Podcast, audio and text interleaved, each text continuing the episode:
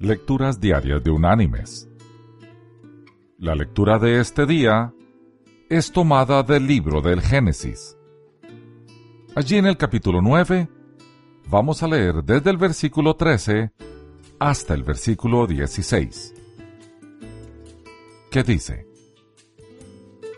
Mi arco he puesto en las nubes, el cual será por señal de mi pacto con la tierra y sucederá que cuando haga venir nubes sobre la tierra, se dejará ver mi arco en las nubes. Y entonces me acordaré de mi pacto con vosotros y todo ser viviente de toda especie. Y no habrá más diluvio de aguas para destruir todo ser vivo. Estará el arco en las nubes. Lo veré y me acordaré del pacto perpetuo entre Dios y todo ser viviente con todo lo que tiene vida sobre la tierra.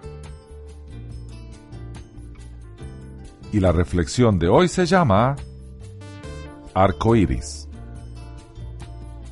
Cuando Fernando de Lesseps oyó que Mohamed Said, su amigo de la infancia, había sido nombrado virrey de Egipto, no perdió tiempo en dirigirse al Cairo.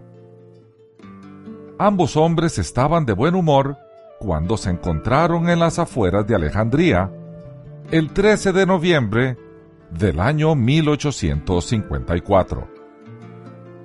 De Lesseps había venido a Egipto para hablar con Said acerca de la idea de un canal que él tenía, pero no la expuso inmediatamente. En su lugar, esperó una señal de Dios cuando se levantó en la mañana antes del amanecer, supo que el momento había llegado. Más tarde escribió, Los rayos del sol ya iluminaban el horizonte al oriente. Al occidente aún todo estaba oscuro y nublado. Súbitamente, vi un arco iris de vívidos colores extendiéndose en el cielo de este a oeste debo admitir que mi corazón golpeaba aceleradamente por esta señal de un pacto.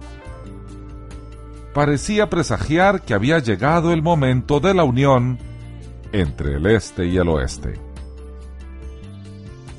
De Lesseps se dirigió inmediatamente a la tienda de Said y antes de terminar el día, su proposición para la construcción del Gran Canal de Suez se había aprobado. Mis queridos hermanos y amigos, puede ser que Dios no nos envíe un arco iris como señal, pero su pacto con nosotros es seguro. ¿Por qué no mirar hoy hacia Él en busca de respuestas?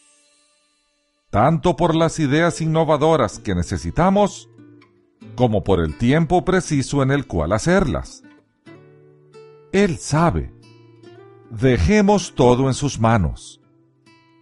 Él preparará el camino, presentará las oportunidades, nos preparará para aprovecharlas y prosperaremos en sus sendas. Aprendamos a vivir dentro de su voluntad. Seamos obedientes a su palabra y veremos al inicio de cada día un precioso arco iris en forma de bendición. Que Dios te bendiga